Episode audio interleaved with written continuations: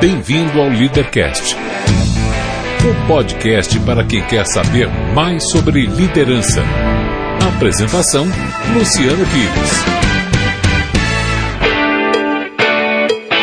Bom dia, boa tarde, boa noite, bem-vindo, bem-vinda a mais um Leadercast. Eu sou o Luciano Pires e trago a você um podcast que trata de liderança e empreendedorismo com gente que faz acontecer.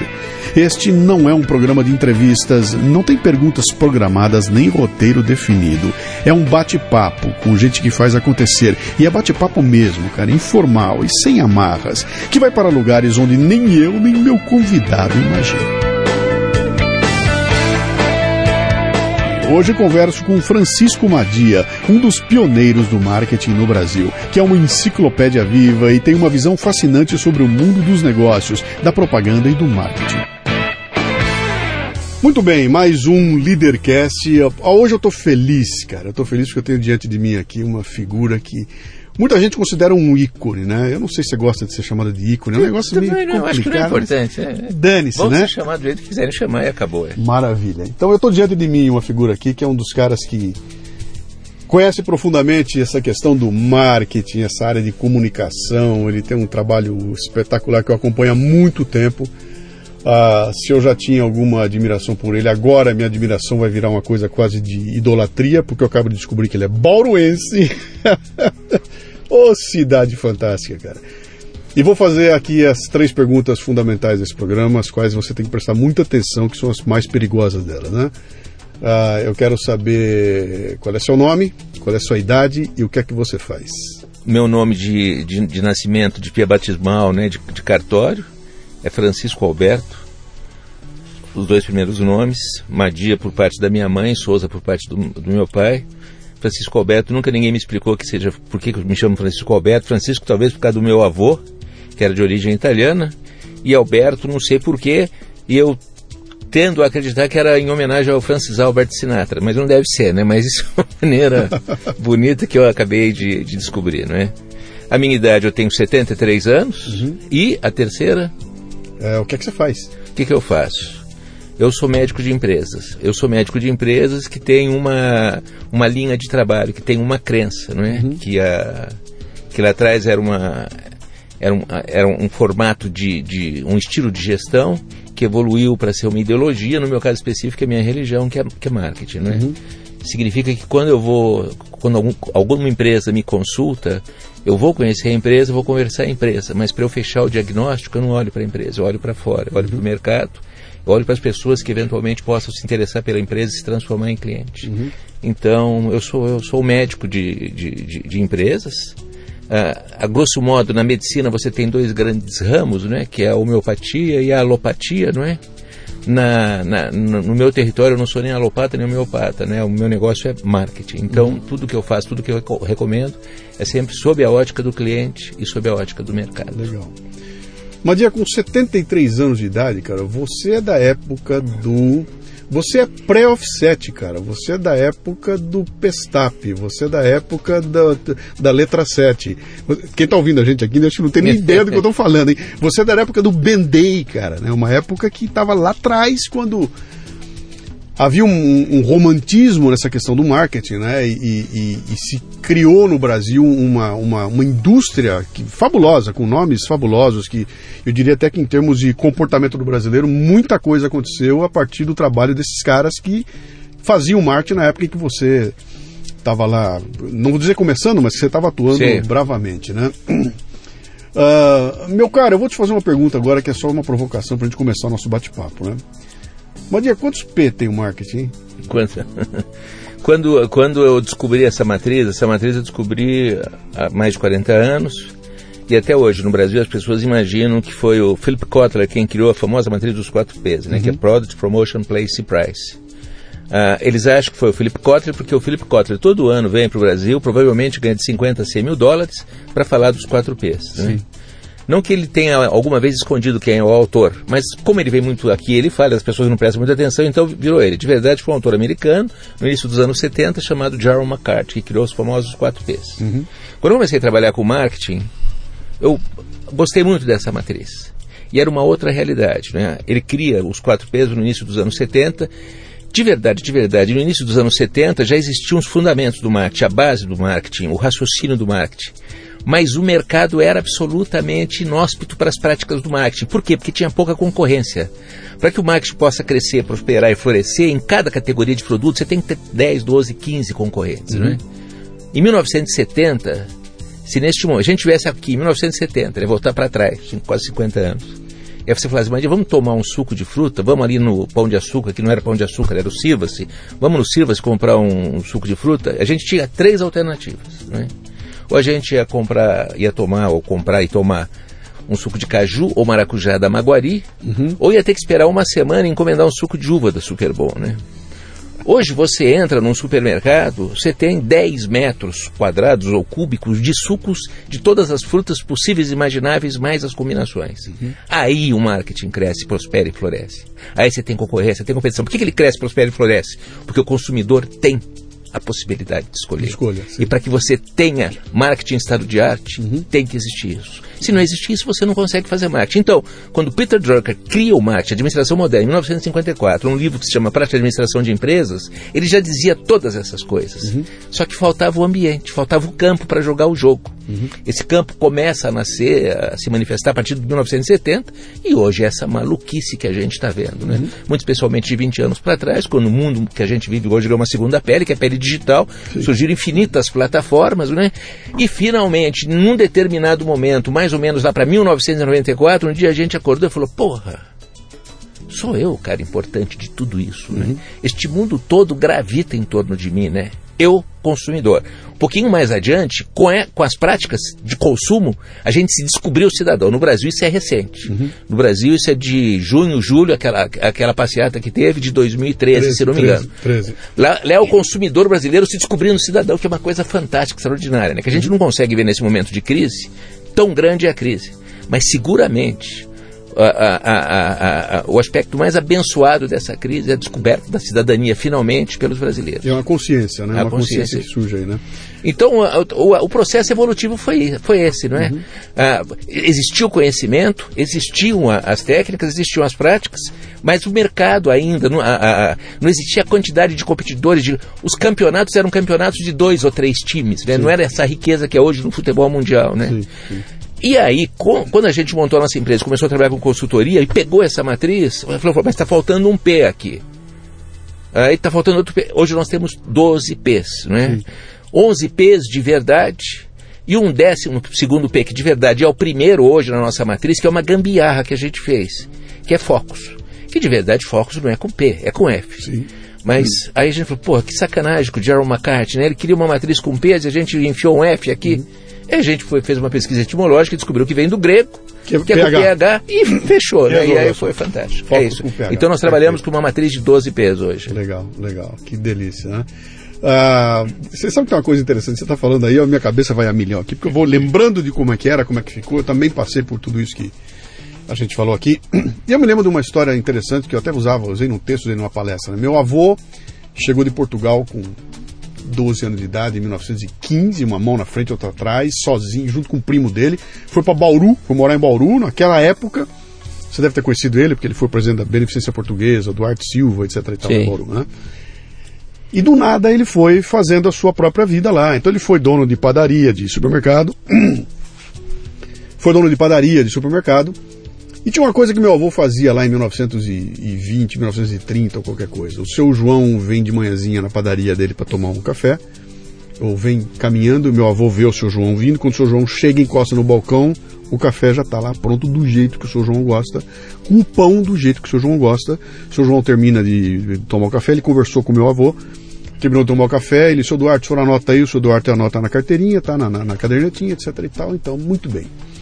Eu consigo olhar para esse processo do meu avô e, e, achar ali Customer Relationship Management, consigo achar cartão de crédito, consigo achar foco no cliente. Toda essa conversa hoje, que custa milhões para fazer, porque tem que botar um puta software que tenta recuperar aquilo que o meu avô fazia lá naquela época, porque era muito mais fácil, era one-to-one, -one, né? Ah, quando você fala que a gente recupera essa cidadania, essa, essa consciência de cidadania, fala, cara, na verdade, sempre fomos nós os mais importantes, né? É. Sempre é o consumidor o mais importante. Então, por mais que a gente veja essa casca hoje em dia, os nego contando história, ah, como é que é? Ah, whistles, né? Bombas, rojões, luzes, fumaça, aquela história toda. Cara, no fim das contas, eu quero o seu Duarte de volta. Eu quero ah, ter para mim aquilo que o seu Duarte fazia com o sujeito que ele atendia há 70, 80 anos atrás, né? Ah, você não acha que isso aí é um pouco. Você não acha que é marketing demais em cima de coisas que são absolutamente simples? Que é esse foco no atender o que você precisa, cara. Eu quero te atender em alguma necessidade que você tem e acabou. O que vier depois é conversa, é papo furado. E se cria um marketing, uma forma de tornar isso muito difícil para poder vender muito mais facilidades. De repente você está se vendo afundado em complicações, gastando milhões para fazer alguma coisa que a gente sempre fez. Mas, mas, ah, ah, ah, eu acho que você tem razão, acho que é isso mesmo. Mas eu acho que todo processo evolutivo ele tem uma, uma, uma etapa, uma fase de estupidez, de burrice. Só que essas fases não são fases de um dia, ou um mês ou um ano, são décadas, né? Então, de alguma maneira, eu acho que a gente viveu nas últimas três ou quatro décadas, décadas uma fase de estupidez, de burrice, né? De volume, de aumentar volume, de aumentar velocidade, de não parar para raciocinar, né? Ah, um dia o Peter Drucker disse o seguinte, né? Me parece uma insanidade todos os dias, milhões de pessoas no mundo inteiro saírem de suas casas com 80, 90, 100 quilos, caminharem duas horas para vir trabalhar numa empresa e no final da tarde essas mesmas pessoas com 80, 90, 100 quilos perderem mais duas horas para voltar para suas casas quando tudo que a gente precisa é do cérebro dessas pessoas que pesa de 2 a 3 quilos. Só que não existia possibilidade de você trabalhar à distância. Então tinha que fazer isso. Hoje existe essa possibilidade, ainda a maioria das, das empresas continuando continua adotando a, a- a metodologia, o formato de trabalho presencial, que é uma maluquice. Mas é, é assim mesmo, o processo de aprendizado é um processo demorado, não é? Quando você vai desenvolvendo uma cultura, quando você induz uma cultura, você cria um ranço, você cria uma blindagem, não é? Você se impermeabiliza, você tem uma dificuldade muito grande de ver. Então, por isso que muitas das coisas que a gente está sofrendo hoje já poderiam ter sido resolvidas se a gente tivesse a capacidade, de novo, de fazer o que o Drucker nos ensinou, né? Que para você mudar não é suficiente você pegar todas essas coisas novas que estão pelo mundo e jogar na velha moldura que você tem na tua cabeça. Você tem que jogar a moldura velha fora. Sim. Então a gente tem uma dificuldade muito grande de jogar a moldura velha fora. Mas isso que você está falando, né, que é absolutamente verdadeiro, gradativamente está acontecendo. Não é por acaso que as grandes redes de varejo de alimento, bebida, etc., supermercados, estão investindo em lojas pequenas, em lojas de bairro. Porque a gente está voltando de novo para o movimento de diástole. Né? A gente teve a síntole de sístole, de concentração e agora tem a diástole, tem a descompressão, que é o que está acontecendo no mundo nesse momento, não é? Você tem uma mudança absolutamente to- total de, de sociedade, não é? Por outro lado, também todas as conquistas dos últimos anos que a tecnologia nos deu, não é? Que está nos levando para uma coisa que um autor americano, que lançou um livro ano passado, o Jeffrey, não me lembro o segundo nome dele, que se chama Sociedade de Custo Marginal Zero, conta nesse Cidade? livro. Sociedade de Custo Sociedade Marginal Zero. As coisas tendem a se tornar cada vez mais baratas, não é? Assim como aconteceu com o, microchip, com o microchip, não na velocidade do microchip, mas de uma, alguma forma tudo está acontecendo. É que a gente não para para fazer conta e raciocínios, mas os produtos hoje são muito mais baratos do que eram há 10 anos atrás, 20 anos atrás, 30 anos atrás. A tendência é continuar sendo isso. Então você tem esse momento de descompressão da sociedade, que já começou faz uns 5 ou 6 anos, mas que vai se tornar cada vez mais forte em 20 ou 30 anos, e a gente vai acabar chegando nisso que, que você falou. A gente vai retornar. Ela passa próxima do próximo po- ponto, mas é incorporando todos os benefícios, todas as vantagens e, todo, eh, e tudo que ela conseguiu conquistar nessa, nessa trajetória toda. Então a gente vai voltar para esse mundo, mundo de novo, né? on- onde as pessoas vão voltar a fazer coisas ar- artesanalmente, onde as pessoas vão procurar trabalhar ah, próximo das suas casas, de onde mora, onde elas vão comprar nas lojas que são vizinhas dela, onde elas vão voltar na padaria lá do que você contou da história, enfim. É mais ou menos por aí. Mas para que a gente chegasse nisso, a gente tinha que sofrer estúpido e burramente nessa sociedade maluca que a gente construiu, um, né? uma, uma maturação que é necessária. É né? isso aí. É. Só- o que, que foi aquele bilhete que ela deu ali? Não, deve ser o, autor- o nome do autor, é ah, isso aí. tá, tá, tá. Então tá. Jeremy Rifkin. Je- Jeremy Rifkin, exatamente. Sociedade de Custo Marginal Zero. É um livro maravilhoso que eu recomendo. É. Fantástico. Eu vou te fazer uma provocação aqui, porque eu andei lendo um texto seu recentíssimo. O título dele é 99, não é 100. e pegar um pouquinho dessa, dessa coisa que você falou. Eu, eu, eu, eu passei a usar táxi de uma forma como eu nunca usei na minha vida, porque eu mudei de Alphaville para São Paulo. Hoje em dia eu estou do lado da minha casa, não uso mais carro para coisa nenhuma. Até porque cada vez que eu saio de carro aqui, além de contabilizar o estacionamento da gasolina, eu pago uma multa. Então toda vez é assim, né? Eu resolvi parar, então eu só uso o táxi hoje em dia. E surgiram então os aplicativos. Pô, e eu estava de outro dia olhando, falando, cara, por que, que eu gosto tanto do aplicativo, né? Primeiro porque ele me traz a cara do cara que vai parar aqui na frente, eu entro no carro e cumprimento ele pelo nome dele. Fala assim, Oswaldo, tudo bem? Ele, tudo bem, seu Luciano.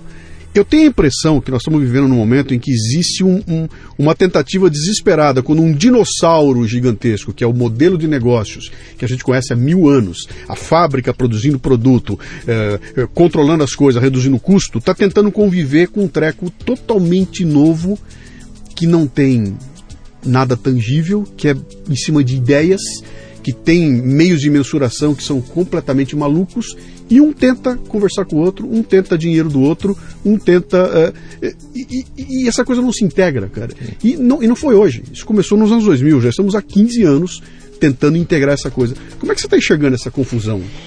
De, de, alguma forma, de novo, a gente está tá vendo um, um, um, mesmo filme com uma nova, numa nova versão, mas passando novamente. Não é? Isso aconteceu lá atrás, por ocasião da Revolução Industrial, e agora está acontecendo de novo na Revolução Tecnológica. O que que move o ser humano, né? O que que encanta o ser humano? O que que dá prazer ao ser humano, né? É construir, é edificar, é fazer, né? Ah, se ele pudesse viver só disso, e se não houvesse dinheiro, né? E se ele se alimentasse disso de alguma forma, conseguisse ter a casa dele, os filhos, a família, seria ótimo, né? Mas não tem, né? Você tem que movimentar isso, você tem que gerar algum tipo de moeda para fazer as transações, para poder comprar as coisas, né? Lá atrás, também no início de 1970, teve, teve um autor americano, ele já morreu, chamado Theodore Levitt, que ele escreveu um artigo para Harvard Business Review que se chamava Marketing Miopia, Miopia e Marketing. Uhum. E a, nesse artigo, ele dizia, a, a, o fundamento, fundamento desse artigo é que, a, que as empresas não têm consciência do que verdadeiramente as pessoas compram da empresa, não é? Ah, ele não dizia isso, mas deri deriva disso, não é? algumas coisas que eu escrevi sobre esse assunto.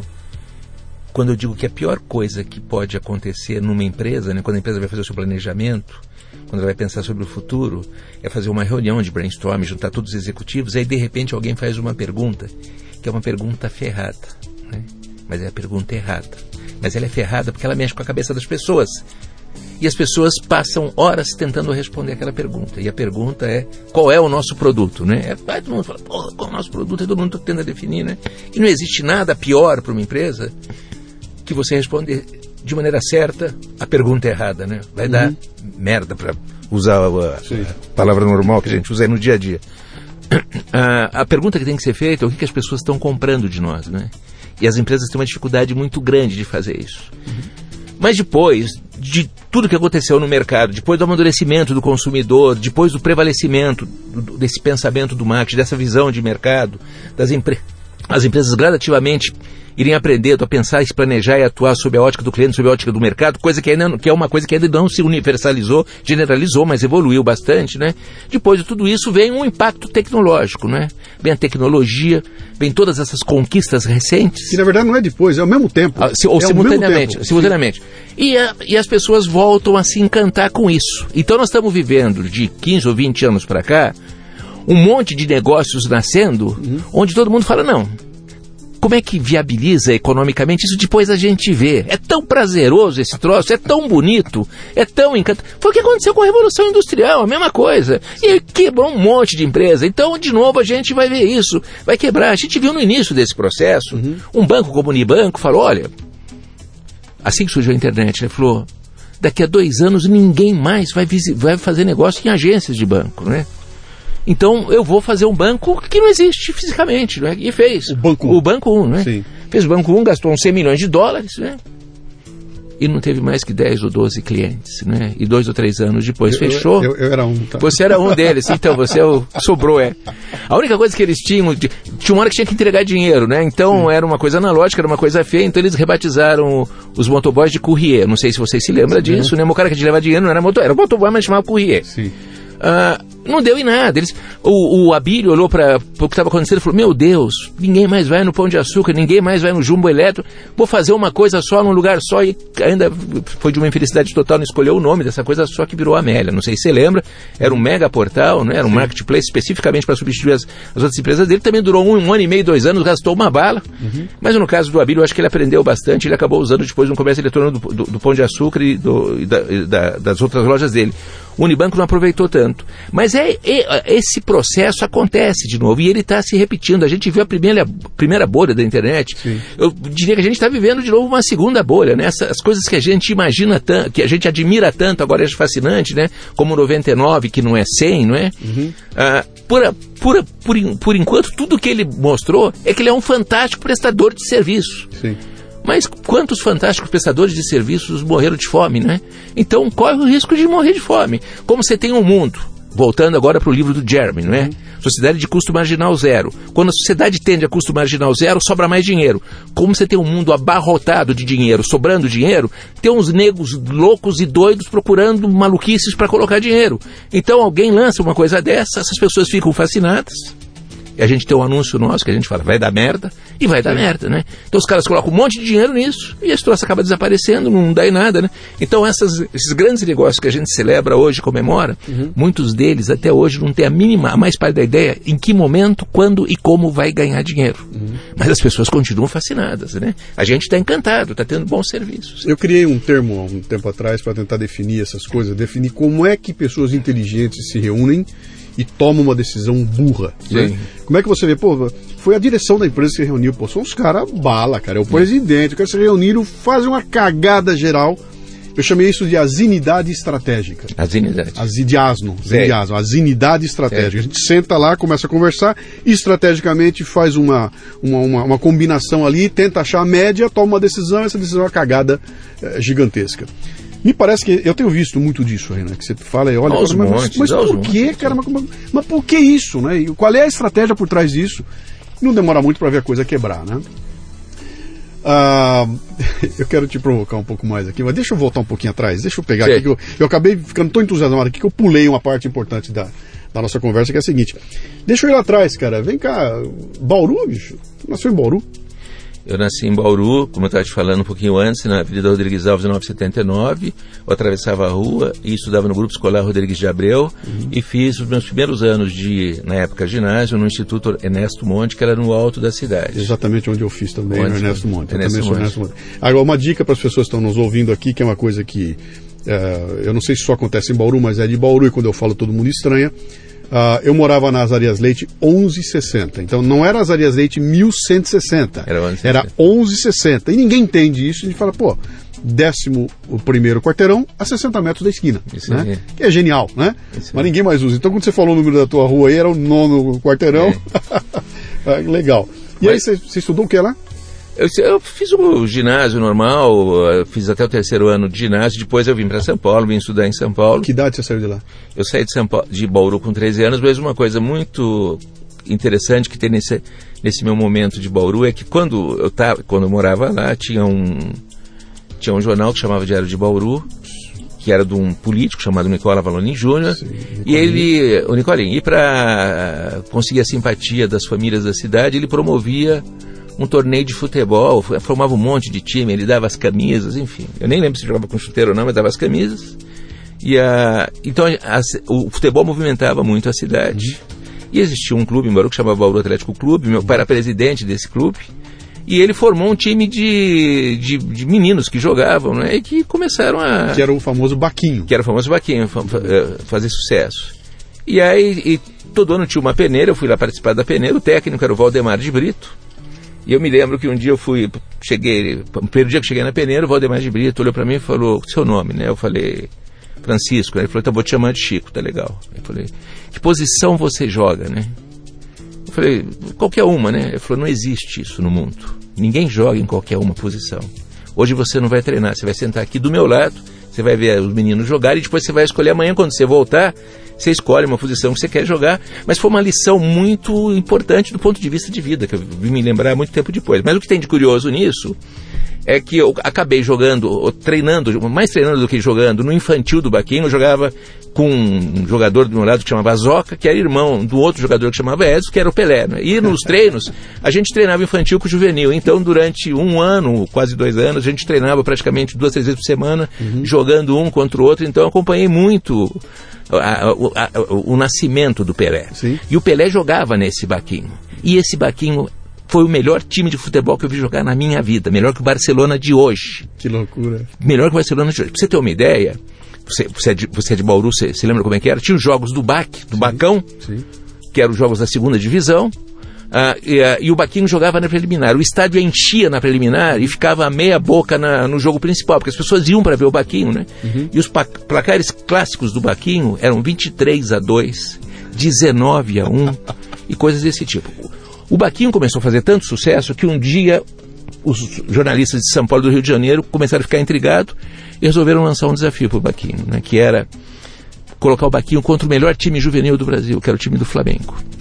E aí o jogo foi marcado e foi na Rua Javari, veio o time juvenil do Flamengo, uhum. veio o Baquinho, e o Baquinho enfiou 8 a 1 no, no time do Flamengo, para uhum. você ver. E, você sabe que até hoje, mais recentemente, eu acabei conseguindo voltar a gostar de, de, de futebol, principalmente por esses times novos que têm surgido, até como o próprio Barcelona. Mas eu tinha uma dificuldade muito grande de assistir um jogo de futebol e achar legal o jogo, porque eu me lembrava dos jogos que eu via do Baquinho jogando. Mas isso acontece comigo, mas eu, eu gostei demais, eu curti muito. Eu estava em São Paulo em 77, acompanhando o Coringão, aquela loucura toda, eu adorava aquilo. E eu me desencantei tremendamente. Hoje, quando perguntam para mim, cara, e futebol? Eu falo, cara, bicho, eu sou corintiano, mas eu não tenho mais graça nenhuma. Porque para mim, isso que eu tô vendo na televisão não é mais futebol, é. cara. Eu tenho um defeito terrível. Qual é teu defeito? Eu vi o Revelino jogar, cara. É. Eu vi o Zico jogar. Eu vi times jogando onde era um cara que errava um passe de 3 metros, tomava um esporro de todo mundo e ele ficava envergonhado. Ele não vinha reclamar de jogar quarta e domingo e ficar cansadinho. Ele não vinha reclamar que tá com uma bolinha no pé, porque eram caras que entravam para arrebentar. E eles tinham um compromisso entre eles ali, né? Quer dizer, você não podia fazer viadagem em campo, não, porque se apanhava, né? No, no, no... Hoje em dia acabou isso tudo aí e se perdeu. Então eu vejo uma. Ao mesmo tempo que se discute o tal do profissionalismo, tem um lado dele lá que não tem mais amor pelo, pelo time, não tem amor por camisa. O cara quer é, é, reservar o dele lá. Bom, mas isso é uma outra conversa que a gente vai embora. Né? Mas legal saber, porque meu pai estava lá em Bauru nessa época, meu pai acompanhava, ele era é, locutor imagino. de estádio. Locutor de estádio, lá no Noroeste, o, o, o, o, a voz do Noroeste era dele, ele acompanhava aquilo de perto. Ele me conta histórias do Baquim, me conta uma história do, do, de uma preliminar aqui em São Paulo também. Do, do, eu não me lembro se era o Baquinho, deve ter sido o Baquinho que estava jogando aqui. E o locutor entusiasmado, meu pai ouvindo no rádio, o locutor entrava na preliminar. Como é que tá aí na coisa? Cara, desse jeito. Tem um negrinho, cara, cabeçudo aqui, que esse moleque tá fazendo o diabo. Eu não sei nem se não era naquele jogo do 8 a 1 né? Sim. O moleque tá fazendo, cada vez que ele pega na bola, levanta o estádio, porque o moleque era o demônio, era o Pelé. Sim. Começando a aparecer lá, né? Mas muito legal. Você veio para São Paulo para estudar o quê? É, é eu saí, vim para São Paulo, meu pai era funcionário público, ele foi transferido, veio para São Paulo, a gente conseguia ter acesso a escolas públicas. Então fui estudar no Colégio Roosevelt da Rua Gabriel dos Santos, que um ou dois anos depois virou colégio de aplicação. Eu terminei o ginásio, fiz o curso clássico naquela época, uhum. uh, fiz uma bateria de testes vocacionais, se, uh, como era um colégio experimental, você tinha lá de graça lá um monte de testes vocacionais, e quando eu terminei os testes vocacionais, a pessoa que estava me orientando me disse, olha pelo que eu vi de você aqui, tem, você tem três caminhos pela frente, né? Arquitetura, direito ou teatro, né? Eu falei, putz, arquitetura não, não quero, porque tem muito número, enfim, eu não, não entendi direito de, o que, que era arquitetura, foi uma, uma bobagem, mas resolvi fazer direito e teatro, aí eu fiz vestibular para fazer direito, fazer teatro, entrei na, na, na USP, na São Francisco, e entrei na Escola de Arte Dramática. E desde pequeno eu trabalhava, e naquela época eu já trabalhava, eu trabalhava na Caixa Econômica Federal, no Anhangabaú, que era uma agência que tinha três expedientes. Abria às sete da manhã, fechava às dez da noite, com três times trabalhando. Então eu saía de casa, eu morava em Genópolis, ia até São Francisco, de ônibus, Naquela época tinha que ir de terno e gravata, senão você não podia assistir aula. Sim. Saia de lá correndo e ia trabalhar na agência da Caixa Econômica Federal no Anhangabaú, que era uma agência muito legal porque ela atendia as pessoas comuns, ela atendia todos os uh, generais, militares da reserva da Marinha, Exército Aeronáutica, ela fazia, ela fazia os pagamentos.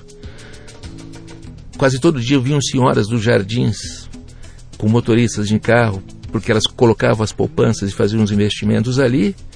E ali também todos os deficientes físicos iam retirar os seus bilhetes das cotas de loteria. Então você tinha ali naquela agência da Caixa uma, uma salada de frutas, um perfil da, do que era a característica do país e do Brasil muito interessante. Isso nós estamos falando de 1960. Entre 62 Sim. e 66. Tá. Eu trabalhava no balcão hum? durante cinco anos. Ou seja, sem eu saber, eu estava me preparando para trabalhar naquilo que eu viria a trabalhar. Não é? Uhum. E depois eu saí de lá voando e ia para a escola de arte dramática. Durante um ano deu para fazer isso. No segundo ano os horários já não batiam, tive que desistir do teatro, o que até hoje o teatro brasileiro deve ficar muito agradecido. e aí fui fazer meu curso de direito. No último ano de direito você começa a fazer alguns estágios. Fiz o primeiro, me incomodei. Fiz o segundo, me incomodei mais. No terceiro parei no meio, falei não quero isso para minha vida. Estava ah, bastante claro a coisa lamentável que é a justiça desse país, né? Como é que é a processualística, enfim, é uma coisa, é um horror. Que talvez seja uma das primeiras coisas que a gente tem que resolver agora, quando a gente começar a reconstruir o país, né? Ah, e aí eu não, eu cheguei em casa um dia e falei para meus pais, eu não vou, eu não vou ser advogado, né? Falei, mas se nem se um curso você vai acabar, vou acabar, mas não vou ser. E aí a minha mãe, para me dar alguma luz, me orientar, ela, começa, ela recortava anúncios do jornal e colocava embaixo da, do meu travesseiro, anúncios do Estadão, quando eu chegava no domingo à noite, eu levantava meu travesseiro e tinha um bolo de anúncio. Um dia, num anúncio, estava escrito marketing. E aquela palavra, o que, que, é isso? Será que minha mãe recortou? Ela não sabia. Fui para a cidade, consegui achar na cidade dois livros que tinham no título essa palavra. Nunca mais fiz e nunca mais vou fazer outra coisa na minha vida. E aí já estou falando de 1900 e 67, 68, ou seja, já vai fazer 50 anos. É. Que loucura. É, né? isso aí. É. E aí você foi procurar, ó, foi trabalhar não, nisso? Foi? Aí eu falei, vou procurar um curso para fazer. Né? Deve ter algum curso aqui, não tinha. Mas na FGV, na, no pós-graduação de administração de empresas, você tinha cadeiras de mercadologia. Aí eu bati lá, o diretor chamava Gustavo Saiciba, pedi para falar com ele. O que, que você quer? Eu falei, Gustavo, eu vi aqui, eu não quero fazer esse curso todo aqui, dois anos e meio à noite. Mas tem umas cadeiras de mercadologia que eu gostaria de fazer, então você me autoriza a fazer matrícula? Ele falou, negativo, não existe isso aqui. Ou você faz o vestibular e faz o curso inteiro, ou você não vai fazer essas cadeiras. Lá fui eu, fiz vestibular, fiz o curso inteiro, me decepcionei para burro, mas eu estava fazendo esse curso e um dia eu fui numa festa e cruzei com um americano que se chamava Jim Led, que tinha feito Harvard com Jorge Paulo Lehmann, que tinham montado uma financeira no Rio de Janeiro e quebraram. O Jorge, Jorge Paulo continuou no Rio, ele veio para São Paulo. E ele montou uma financeira em São Paulo que chamava Anhanguera. E ele começou a conversar e falou: Você não gostaria de implantar o marketing na minha financeira? Eu falei: Eu gostaria. Aí, hum, na semana seguinte, eu voltei lá na, na escola, porque estava comentando com meus colegas de classe, falei: Mas, Dia, isso é impossível. Como é que você vai fazer marketing de coisa que não existe? Não é possível fazer marketing de serviço, só pode fazer marketing de produto, que é uma coisa tangível. Né? 40 e tantos anos depois, o que não existe é produto, só existe serviço. Né? Ah, eu fiquei lá três anos, e um dia o Olavo Setúbal resolveu montar uma primeira área de marketing dentro de um banco no Brasil. Contratou uma, um headhunter, que foi a Corn Ferry, para ela procurar alguém que estivesse trabalhando com isso, só tinha eu. Então, não foi um processo de escolha muito difícil, né? Eu acabei indo para lá e, e, aí começa a minha trajetória de, no marketing como executivo, Sim. que durou mais ou menos uns 15 anos, umas 5 ou 6 empresas diferentes. Sim. Uma trajetória com um trabalho reconhecido pelo mercado, o trabalho que foi feito no Itaú, até de vez em quando o Itaú me chama lá para contar como é que foi, né? Era um trabalho de posicionamento, era um banco que não tinha personalidade, ele era decorrente de fusões e aquisições, era Itaú, América Federal de Crédito, União Comercial, Aliança Portuguesa, era um rolo. Uhum. Tinham 10, 12 marcas diferentes, as pessoas, os gerentes continuavam trabalhando nas agências originais, não existia uma unidade de pensamento. Então todo o trabalho da equipe de marketing pioneiro do Itaú foi essa, de dar o um sentido para aquele banco, uhum. de posicionar o banco e de criar uma única bandeira. E a gente foi eliminando marca, marca, marca, marca, até chegar a Itaú América, para finalmente cortar a América e finalmente virar Itaú. Então foi E hoje trabalho. talvez seja a marca mais. É uma... Se não for mais valiosa do Brasil, brasileira mais valiosa do, aqui no Brasil, não sei se não é a segunda é, ou a terceira. É, todo mundo fala que as duas marcas mais valiosas do Brasil é Itaú, o Bradesco, Bradesco e Itaú. Né? Uhum. Por causa desse trabalho do Itaú, há 20 anos atrás, já com a nossa empresa, como a Diamo do Marketing, um dia eu fui convidado pelo seu Brandão, que é o presidente do, do conselho hoje do Bradesco, para almoçar com ele pelo seu Brandão e pelo Romulo uh, Najib Dasmar, que era o cara que cuidava do marketing no Bradesco. E lá no meio do almoço, eles falaram muito do trabalho que eles admiravam, que tinha sido feito no Itaú, uhum. e que eles achavam que eles estavam precisando de alguma coisa meio parecida com aquela no Bradesco, né? 15, 20 anos depois. E se eu não gostaria, se a minha empresa não gostaria de ajudá-los nisso, então a gente acabou fazendo o posicionamento do Itaú uhum. e fez o reposicionamento do Bradesco. Quando eu falo a gente fez o reposicionamento do Bradesco, do ponto de vista conceitual, do ponto de vista estratégico, porque Sim. ninguém faz nada sozinho, principalmente marca. Sim. Marca é trabalho coletivo e recorrente, né, que não termina nunca. Né? A, a, marca é, uma, é, é, é, é alguma coisa em processo Sim, permanente. É, é, é reputação. É, reputação. reputação. É que você tem que ficar acabar com dia, ela. Para acabar com ela basta um, é isso aí. uma bobagem, né? Então, de alguma maneira, a gente acabou participando. Hum. Como consultores e como executivo, eu acabei participando do Itaú e depois como consultor com a equipe nossa. Fascinante. Participando Fascinante. Do, da história do Bradesco. É. Mas eu trabalhei durante 20 e tantos anos numa grande indústria de autopeças, eu era o cara de marketing da indústria de autopeças e eu era considerado, eu era o cara que gastava com uma competência fantástica o dinheiro que aqueles engenheiros penavam ganhar, cara. Os caras davam duro de montão para conseguir faturar, e quando eles conseguiam ganhar o dinheiro, vinham esse porra desse cara do marketing e gastavam o dinheiro todo com bobagem, fazendo folhetinho, contratando mulher bonita, fazendo aquelas festas, aquela bobagem toda, né? E durante a minha vida inteira, eu briguei com esses caras direto, cara. Era um quebra-pau gigantesco, porque a língua que a gente falava era outra, era um negócio complicado. Mas eu tô falando isso num ambiente onde as pessoas já sabiam do que se tratava. Você fala marketing não é Sim. mais anagônico. Como é que é desbravar um universo como esse? Ou seja, você entra numa empresa para criar um negócio que não existe, para esse é o cara do marketing, que ninguém sabe o que marketing é, e você está sozinho lá como um Don Quixote tendo que derrubar aquelas, aquelas barreiras e provar para os caras que tem valor aquela coisa que ninguém via, né? Ou seja, você está falando de marca numa época em que nem se sabia direito. Sim. Como é que era, cara? Como é que você sobreviveu a isso? Como é que... Não, não, é, não era fácil. Eu me lembro nas reuniões de diretoria do Itaú, quando em algum momento, por alguma razão, eu começava a falar sobre a importância da marca, né? Para a importância do nome, né? Para a importância da reputação. Eu conseguia falar no máximo três minutos, porque logo alguém dizia: não enche o saco. Nós estamos aqui para vender esse negócio de marca, não falava um bullshit porque não era uma expressão da época, mas Sim. como se fala. Mas isso felizmente ficou lá atrás, não que tenha melhorado muito, mas melhorou bastante. Uhum. Não é incomum hoje no nosso processo de consultora, uma empresa nos chamar, o empresário contar a história, montar a empresa e no final da conversa falar assim, pô, vocês veem, né? A empresa é legal, nossos produtos são legais, os serviços que os produtos prestam são fantásticos, né? A equipe é Pô, mas as pessoas não compram de nós, por que, que elas não compram de nós, né? Uhum. E a resposta é óbvia, mas você não dá na hora para não chatear o, a, a, pessoa, né? Não é, de, não é truque nem de sacanagem. Porque seria uma delicadeza. Mas uma semana depois você volta e fala para descobrir por que, que as pessoas não compram seu produto, né? Por quê? Porque elas são ignorantes. São ignorantes, são. Elas ignoram a sua existência. Você fez tudo para que elas não soubessem que você existe. Você fez tudo para que elas não soubessem o que você faz, a qualidade que você faz. Enquanto elas não souberem, elas não vão poder comprar. Ninguém compra o que desconhece, né? Então a primeira condição para alguém fazer algum movimento é ter consciência da existência daquilo, né? Então, hoje, a, a o entendimento de marca, a sensibilidade para a marca é uma coisa mais forte, muito mais presente. Muito distante do que deveria ser, mas é mais presente. Uhum. E depois que a empresa vai chegando a um determinado grau de maturidade, ela, ela cai em si e ela descobre que a marca não é uma das mais importantes propriedades de uma empresa. É a única. É a única. Sem ela você não vai a lugar nenhum, né? Agora, quando a gente fala da marca, não é aquela marquinha que a empresa tem. Hum é a soma das manifestações da empresa no dia a dia, né, nas coisas que ela faz, da maneira como as pessoas falam, como o presidente se comunica, como as pessoas. Tra... A soma de tudo isso que vai construindo na cabeça e no coração das pessoas que admiram a empresa. Uhum. A marca da empresa, né? A marca da empresa é uma propriedade maluca, porque ela é da empresa, mas ela mora na cabeça tá e no coração cabeça. dos seus por, seguidores. Por isso que eu chamo de reputação, né? Reputa... É, é repu... Mas é isso mesmo, é, é, reputação, marca é uhum. é reputação, né? E o. E, afinal, na medida. Mas, de novo, né? Não tinha concorrência. Então ninguém percebia direito muito isso. Agora não, isso mudou completamente. Uhum. As empresas estão acordando, mas ainda estão muito distantes de investir, de tomar os cuidados e de, e de, e, e, e, e de a, a, induzir uma cultura uhum. de perseguição pela construção de uma marca de qualidade ainda estão muito distante desse, desse momento. Uhum. Mas melhorou bastante em relação ao que era 40 anos atrás. É um, é um outro momento de mercado. Você, você, não acha que em alguns momentos até essa coisa já meio que extrapolou e a gente sai do 8 e vai para 80 com uma velocidade brutal?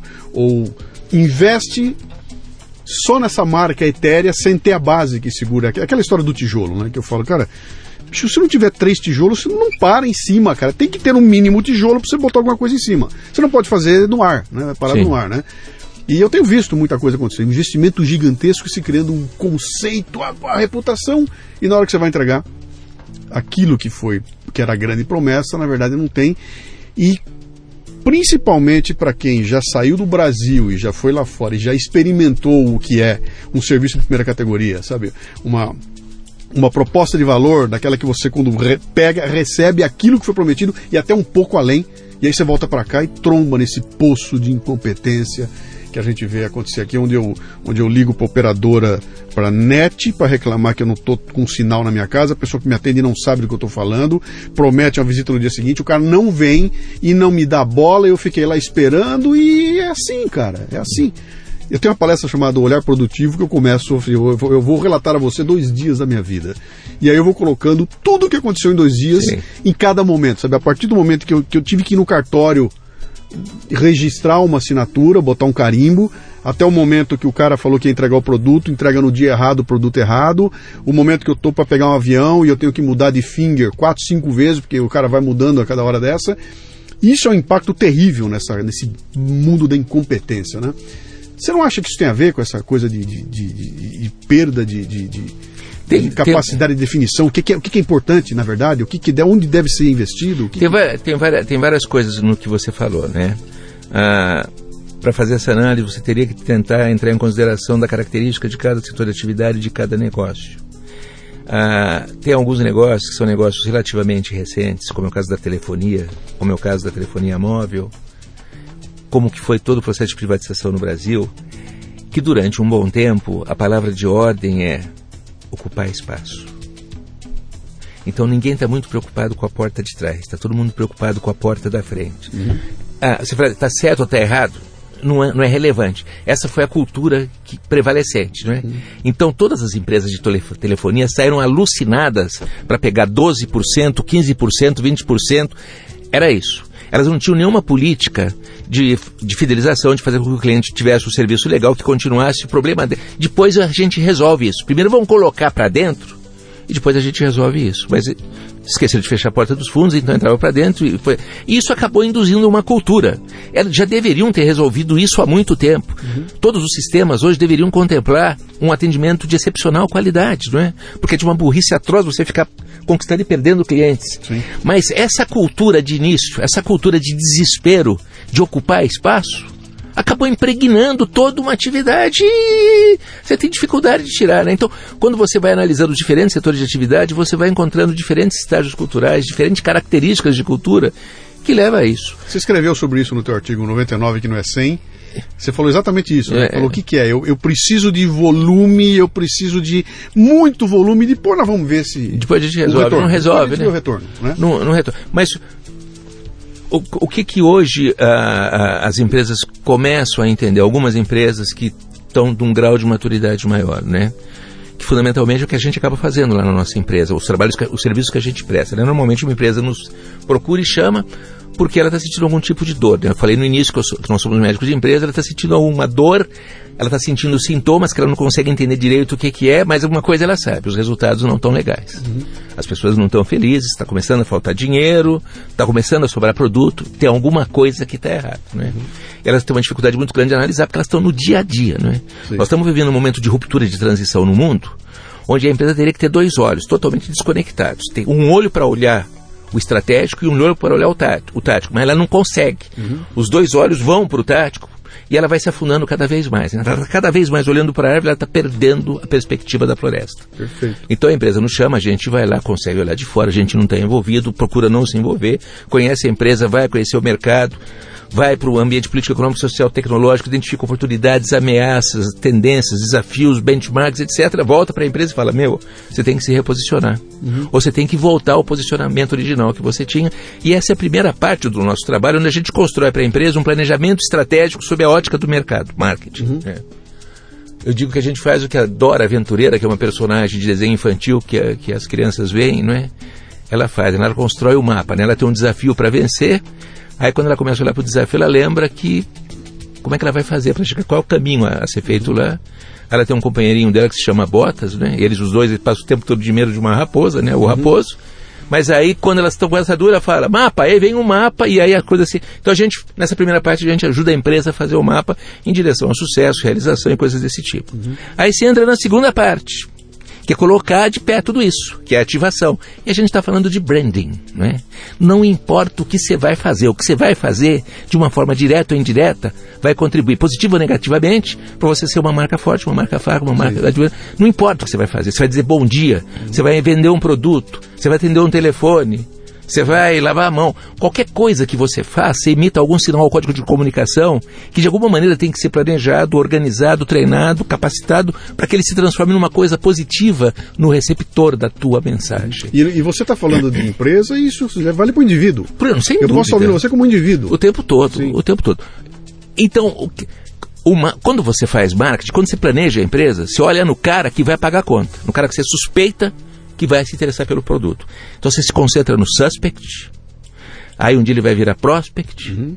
se você trabalhar direitinho, um dia ele vai virar cliente. Se você trabalhar muito bem, ele vai virar um preacher, ele vai virar um pregador Sim. da tua marca, né? ele vai virar um angel, né? Que, que, é o cliente, que é o patrimônio mais importante que uma empresa pode ter. E quantos mais angels uma empresa tiver, mais forte ela será, mais perene ela será. Né? Uhum.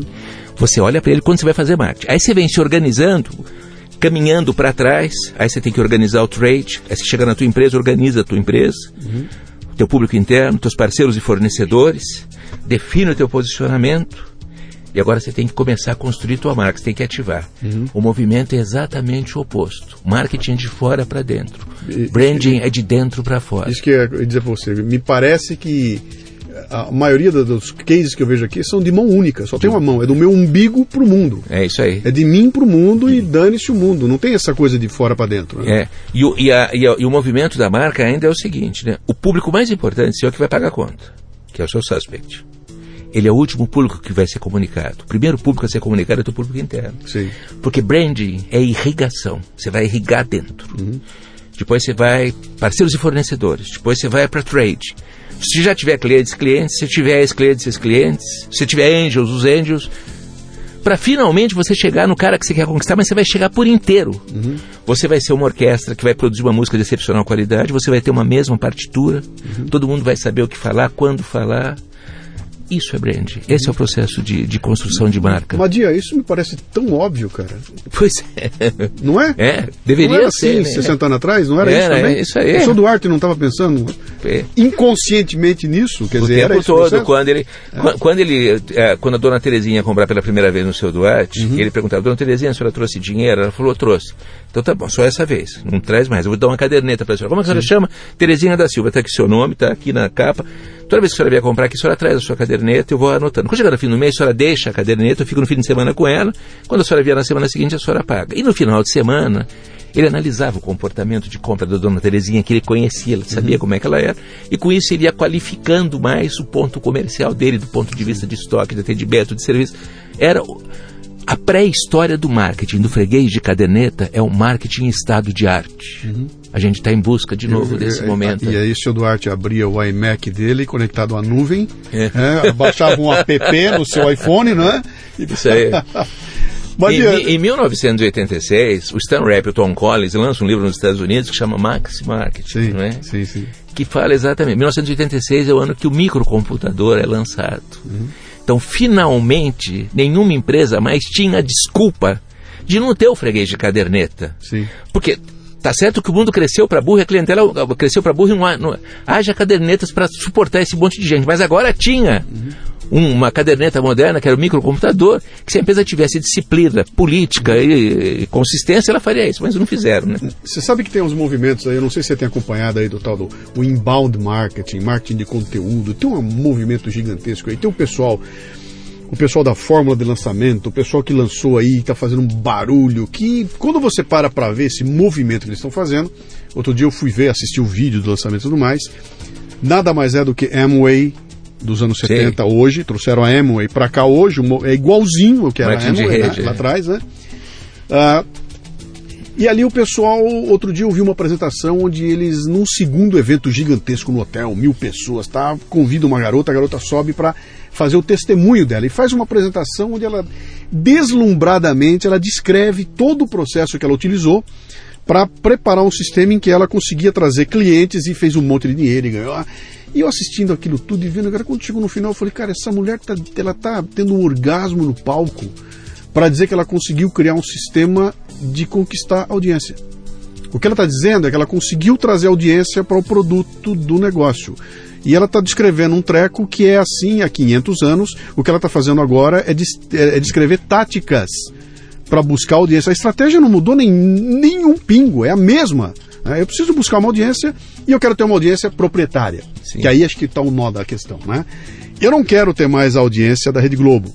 Eu não quero ter a audiência do Jornal Globo. Eu quero ter a audiência do podcast Leadercast é minha, eu sou o dono dela, e a hora que eu consigo estabelecer esse canal, eu passo a ser o cara que lida com isso. Eu não preciso mais ter, pagar para atingir uma audiência milionária, quando eu posso atingir uma audiência micro, mas no meu target ali, né? E contar isso para um potencial uh, patrocinador ainda está sendo o grande nó da questão, né? Bom, deixa eu te fazer uma, uma outra provocação aqui que tem a ver com uma coisa que eu e você temos e que muita gente que está ouvindo a gente não tem, que é uma idade certamente avançada, né? A gente tem tempo de casa, nós estamos aí há bastante tempo. Tem uma garotada ouvindo a gente aqui que está ainda novinha, tudo. Por ter esse tempo de casa, você já pode se dar o luxo de não ter muita papas na língua, né? A gente pode falar o que a gente quiser, a gente não está muito preocupado. E eu tenho notado, eu acompanho muito esse mercado todo, que você é um cara que, especificamente que não tem muita papa na língua, cara. Você, teus artigos têm opinião, você não tem medo de dizer o nome das coisas, você escreve e dá o nome daquilo, fala, cara, não gostei, tá errado, esse negócio não vai dar certo, e o nome é esse fulano, ciclano, beltrano, né? Uh, isso falta muito no mercado hoje. A gente vê todo mundo preocupado em que eu não vou dizer o nome, não, eu não vou. Tá todo mundo cheio de dedos, né? E a gente perde uma oportunidade gigantesca aí de procurar quem tem opinião. E eu descobri uma coisa importante fazendo podcast, que é no momento em que eu comecei a manifestar minha opinião claramente, e isso aconteceu há dois anos atrás, quando eu comecei a dar uma tinta um pouco mais política no meu programa, eu comecei a assumir a minha, o meu lado liberal, sabia?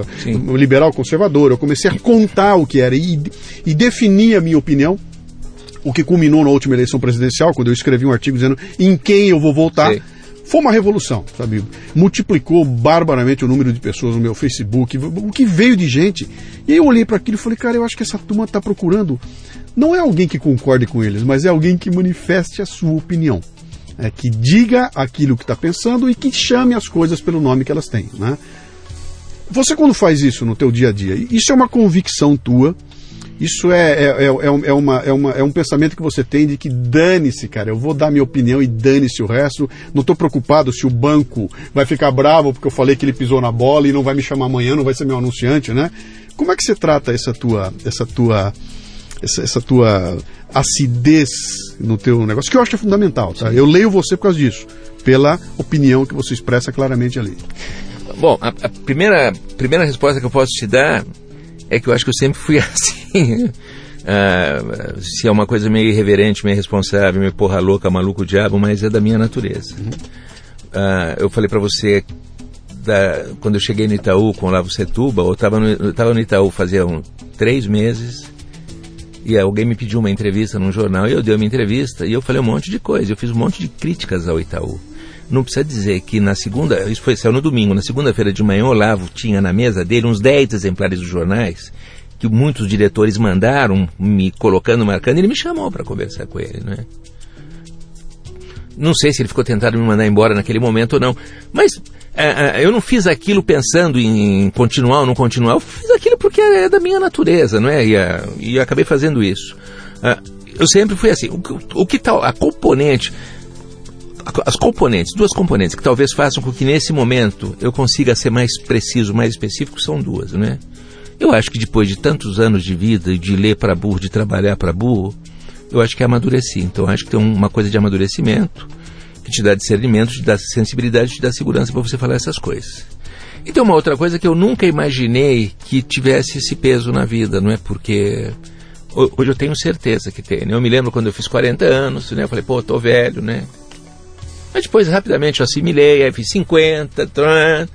Aí fiz 60, falei, não, opa, tá legal.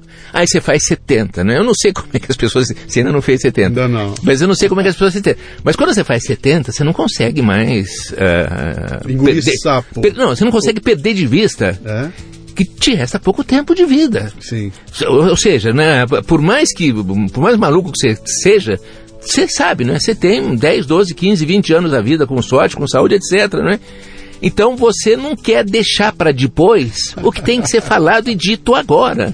Mas eu, eu, tô te, eu, tô, eu tô te explicando isso dessa maneira porque você me perguntou, porque eu nem, nem fiz esse raciocínio, estou fazendo até agora. Uhum. Mas eu acho que é assim mesmo. Uhum. Chega num momento da tua vida que você olha para frente, você vê que o caminho para frente é muito curto.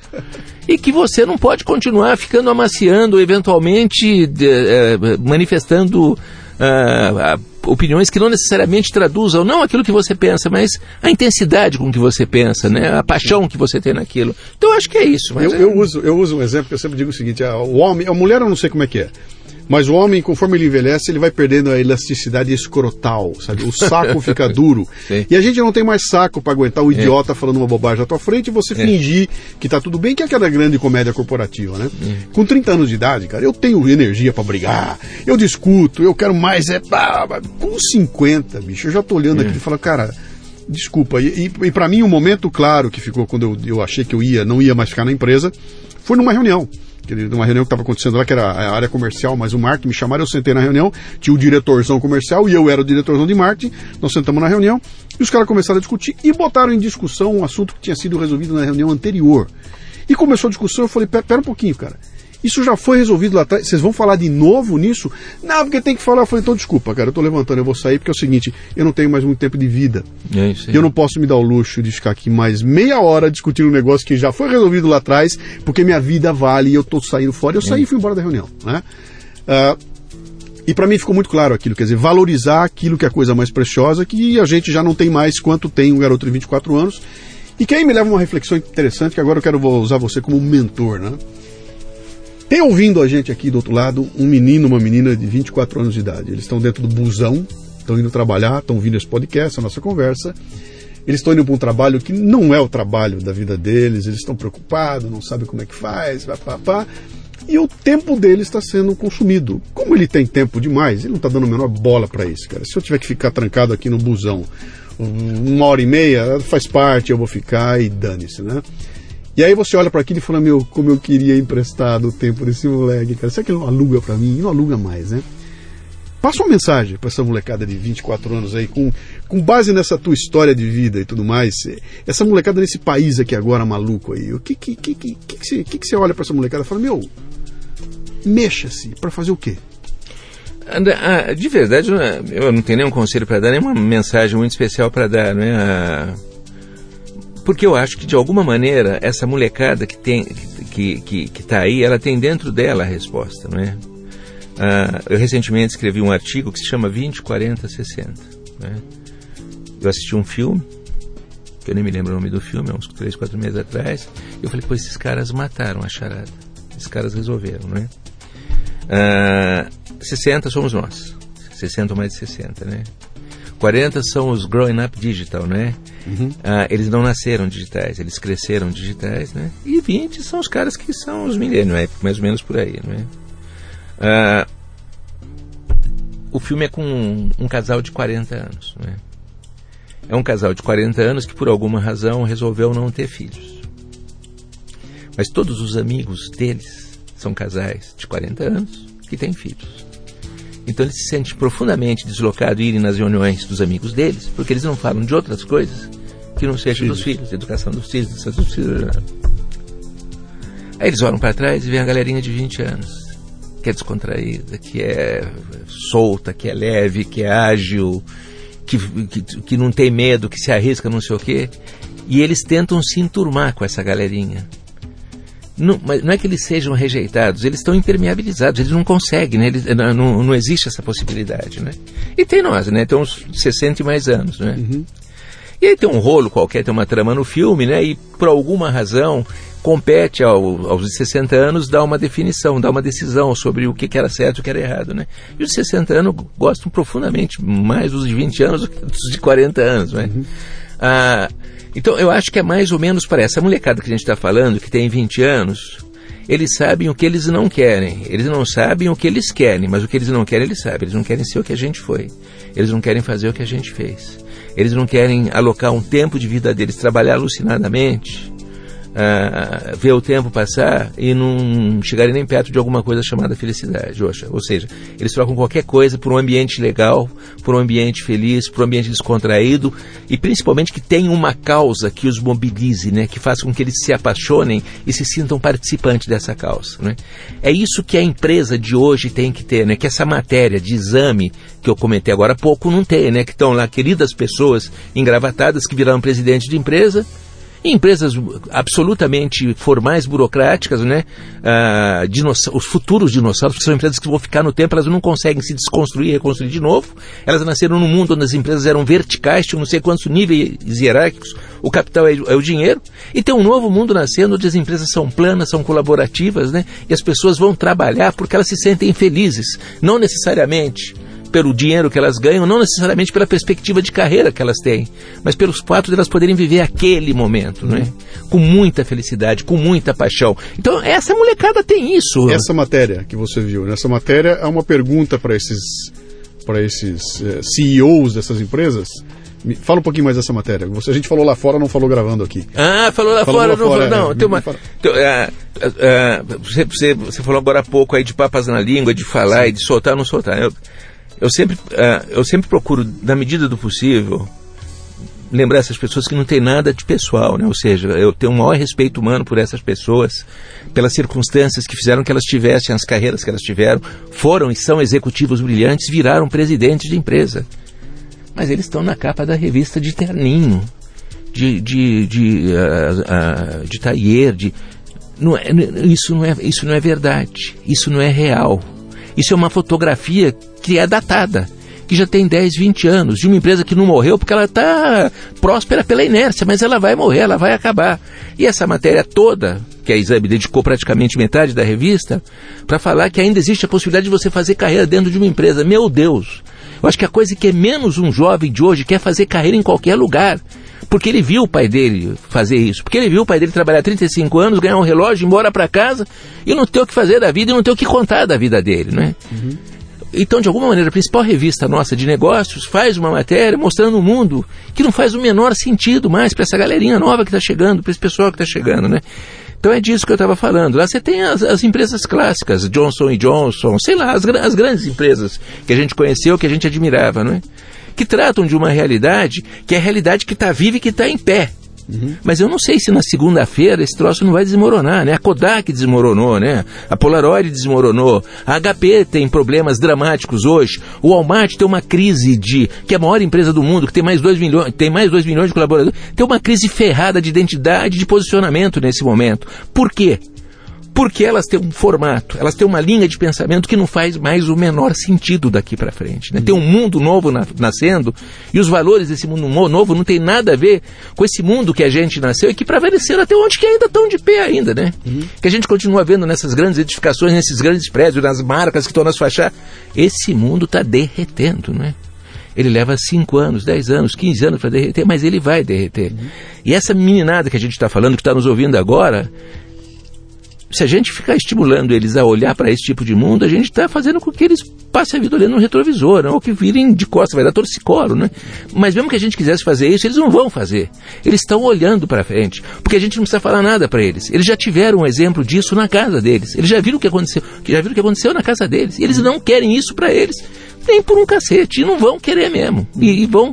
Então, eu não sei se nós somos as melhores pessoas para dar algum tipo de conselho para eles, mas para fazer essa reflexão, talvez a Eu gente possa fazer essa reflexão. Você é. não acha que, na, que na esteira disso é que vem essa febre do startup, cara?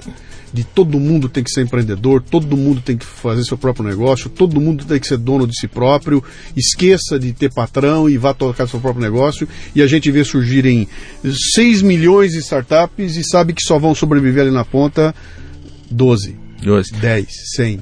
Eu acho que, eu acho que é. Uh, mas eu acho que tem outras considerações aí. Em primeiro lugar, eu acho que o emprego tal como a gente conheceu não vai existir mais. Então as pessoas vão ter que arrumar algum tipo de ocupação, né? Uh, eu acho que na, na, na, em economia de mercado, em sociedade capitalista, sociedade aberta, que são as coisas que eu acredito, acho que você acredita também, a figura mais importante é um maluco chamado empreendedor. Né? Aqui não é uma questão tautológica, quem nasceu primeiro ovo a galinha, não é? Não existe isso. Quem nasceu primeiro é um maluco. Uhum. Que acha que tem a capacidade de montar uma empresa, de fazer um negócio, de emprestar recursos à sociedade, de sensibilizar pessoas, de aglutinar essas pessoas e de transformar isso em riqueza. Ou seja, não há dúvida se o primeiro nasce o emprego, o primeiro nasce o empreendedor. O primeiro nasce o empreendedor, do empreendedor nasce a empresa e da empresa nasce aquilo que a gente chamava lá atrás de emprego uhum. e que hoje a gente vai dar uma outra denominação, que vão ser associados, sócios, parceiros, cooperativados, o diabo. Mas a relação de emprego, tal como a gente conheceu, vai terminar. Mas esse maluco tem que existir. Então, feliz o país, não é? Você está falando um pouquinho do Brasil, mas é, é, é no mundo todo hoje uhum. isso, né? Que tem essa multidão de empreendedores. É preciso isso mesmo. Né? Você tem que ter milhões e milhões de empreendedores para que muitos deles acabem dando certo. E pela forma de, de, organizar os negócios, de organizar a sociedade, que é cooperativo, não é? Que é, são plataformas, que são horizontal, muito rapidamente eles vão se somar. Então, o, o, o, o, índice de sinistralidade vai ser bem menor, porque no meio do caminho eles vão se juntando, vão se formando formam redes, teias e vão se protegendo e as coisas acabam acontecendo. Você, você, eu vou voltar para o seu Duarte lá. Você, quando falou desse sujeito, desse maluco que acha que pode mudar as coisas, empreendedor que começa do zero e cria um negócio, você descreveu para mim Henry Ford. Ou seja, no fundo, no fundo, não mudou nada. Não, não mudou nada. Um louco achando que pode fazer e acaba que faz. O que nós não podemos correr, e o risco que eu vejo muita gente correndo, porque tem gente pregando é que é o seguinte: basta querer que você faz. Se você for, se você quiser, você consegue. Se, cara, não é bem assim, né? Se eu quiser e não tiver ferramentas, eu não consigo. Se eu não tiver dinheiro, eu não consigo. Se eu não tiver preparo, eu não consigo. Se eu não estudar, eu não consigo. E até eu costumo brincar muito, pessoal que vem aqui, olha o meu estúdio, né? Puta que maravilha! Cara, que coisa fantástica. É por isso que o podcast faz sucesso, cara. é por isso que ele tem um podcast. Para eu ter um podcast legal como que ele tem, eu tenho que ter uma estrutura como ele tem aí, mas as pessoas estão falando daquilo que é visível que isso aqui tudo dinheiro compra e o sucesso do programa não está aqui. Lógico que não, sem compra. dúvida está aqui.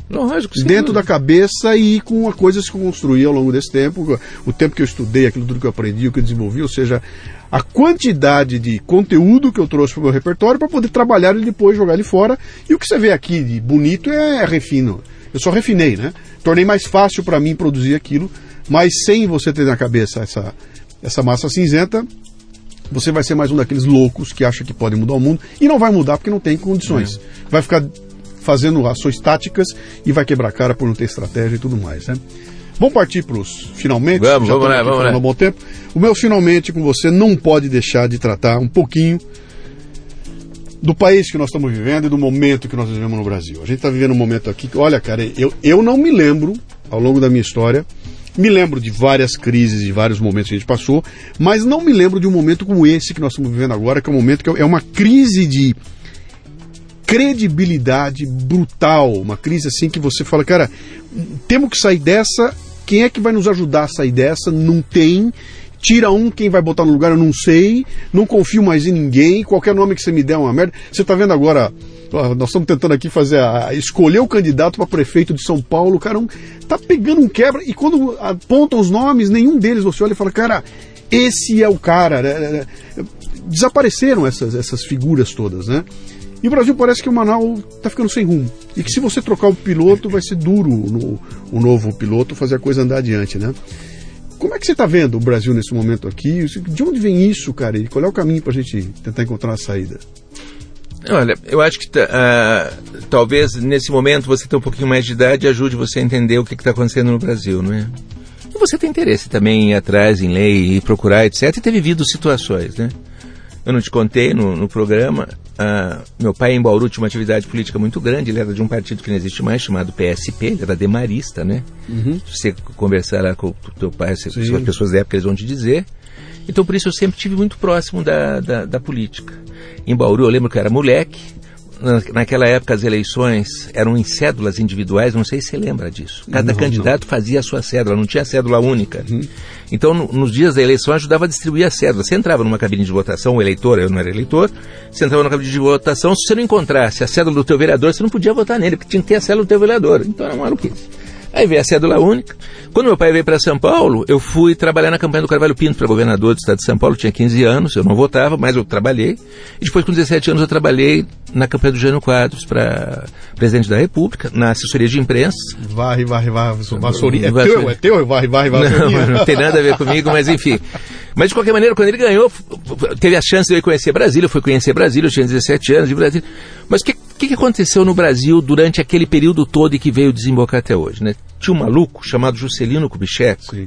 O que aconteceu com ele, o que aconteceu comigo, não sei se aconteceu com você. Teve um dia em Bauru, no grupo escolar Rodrigues de Abreu, que a professora falou para mim, Chiquinho, vem aqui para a lousa. Eu fui na lousa, tinha um mapa do Brasil. Ela falou para mim, olha no mapa. Eu olhei, falou, olha no centro do mapa. Eu olhei, tem alguma coisa? Eu falei, tem, tem um pontinho aí. O que está escrito? Brasília. Então algum maluco, em algum momento, resolveu calcular o ponto central do Brasil, colocou no mapa e chamou de Brasília. Aconteceu isso com o Juscelino. Só que o Juscelino levou a sério isso. E resolveu mudar a capital do Brasil, né? E aí começa a desgraça do Brasil. Não estou metendo pau no Juscelino, ele era uma pessoa alegre, feliz, enfim, não importa. Mas era um maluco e ele resolveu fazer isso. Só que ninguém queria se meter naquele mato, construir Brasília, naquele sertão, naquele lugar distante, não tinha estrada nem nada, né? Ele teve que sensibilizar um monte de construtoras, que depois viraram batizadas de empreiteiras, e o cara só ia se meter nessa loucura se ele tivesse um preço três ou quatro vezes maior do que ele ganharia se ele ficasse por aqui. E, a, e aí come- começou a surgir esse negócio. Isso foi se misturando com os partidos, com as eleições. Como nós tínhamos uma legislação eleitoral absolutamente cínica, né? achar que não precisa dinheiro para fazer campanha, precisa de dinheiro para fazer campanha. Como não tinha uma regulamentação direito disso, esse troço foi evoluindo, foi foi num crescendo, e até que um dia veio a Revolução de, de 64, aí deu uma parada, né? Nesse momento o Brasil perdeu duas ou três gerações de potenciais políticos que foram fazer outras coisas, porque num- num- eu, por exemplo, no momento da, da Revolução eu era afiliado a um partido, ao PTB, ah, um ou dois anos depois não tinha mais ninguém, acabaram os partidos. Então você não tinha, quem queria fazer carreira política, você não tinha eh, nenhuma possibilidade de fazer, você não tinha nenhum caminho para ser percorrido. Os partidos voltam depois, inventados pela Revolução, que eram dois partidos, né, que era Arena e PMDB, e MDB. MDB, era MDB, ou seja, ah, partidos de laboratório, né? E assim renasce a democracia no Brasil, numa coisa absolutamente fake, né? Esses partidos não tinham nenhuma personalidade, eles foram se multiplicando, foram dividindo, a gente foi inventando o raio de governo, de coalizão. Não foi agora que o PT inventou isso, era lá atrás. O que o PT inventou agora foi formas de alimentar essa coalizão com dinheiro de corrupção grosseira, né, pornográfica, escatológica, que é uma coisa dramática, né? Mas foi, a- foi um ciclo que aconteceu e a gente está, felizmente, está chegando no fim desse ciclo. O fim desse ciclo começa em junho de 1983 com a primeira manifestação de cidadania, que ela continua crescendo. Né? Nesse momento, todos nós temos uma visão muito crítica em relação a todos os políticos. Primeiro em relação a eles, pelo que eles são hoje, né? mas por outro lado em relação a nós mesmos, que nos omitimos e possibilitamos que tudo isso atingisse a dimensão que atingiu. Não é? Então nós vivemos um momento extraordinário da nossa história, onde nós temos a oportunidade única, finalmente, de começar um novo país. Então nesse sentido eu estou muito otimista. Não é? Tá doendo pra cacete, nós todos estamos sangrando, a nossa empresa está sangrando, está todo mundo com dificuldade, os nossos clientes estão sangrando. Mas é um momento extraordinário da história do país se a gente tiver a inteligência e sensibilidade de aproveitar. Se não tivermos, a gente merece ir junto pro fundo do buraco mesmo, porque é isso aí. Esse é o caminho. É. Legal. Meu amigo, quem quiser entrar em contato com o teu trabalho, quem quiser saber mais da Madia, do Madia, vai te encontrar onde? Vamos lá. Venga, é só entrar, entrar no Google lá e colocar Madia, a gente já vai aparecer nas primeiras posições, ou Madia Mundo Marketing vai chegar lá. O teu e- blog, o teu blog é o, É, blog? blo- blog do Madia. Blog do Madia. Eu recomendo vocês a entrar no blog do Madia. Tem uma série de, de artigos muito legais. São curtinhos, viu, molecada? Quem não quer ler muito, ele escreve curtinho, escreve pra internet mesmo. Mas tem ali umas pegadas muito legais e que, e que fazem parte dessa visão crítica do mundo que a gente precisa ter aqui. Meu caro Madia, meu bauruense, muito obrigado. Obrigado, eu te agradeço. viu? E eu quero, Eu vou ter a chance de conversar um pouco mais com você. Tá a gente vai ver se desenvolve algumas coisas em conjunto. aí. Vamos fazer sim. Muito obrigado. Obrigado, eu que te agradeço. Até uma próxima vez. Vamos lá. E vamos ver se a próxima vez a gente faz lá no nosso escritório. Vamos lá. Tá bom? Um abraço. Obrigado, Luciano. Obrigado. O Leadercast chega até você com o apoio da DKT do Brasil, que possui a maior linha de preservativos e géis lubrificantes do país, com a marca Prudence. Além disso, a empresa se orgulha de contribuir com a DKT Internacional, que mantém 21 programas de marketing social em 19 países. Quando você compra um produto da DKT do Brasil, está ajudando a financiar projetos de planejamento familiar e prevenção às doenças sexualmente transmissíveis no Brasil e no mundo. Visite o facebook.com/barra DKT Brasil. Na hora do amor, use prudência. O Leadercast é lançado por temporadas e já temos dezenas de entrevistas publicadas. Para livre acesso a todas as temporadas completas, você precisa ser assinante da Confraria Café Brasil. Saiba mais acessando leadercast.com.br.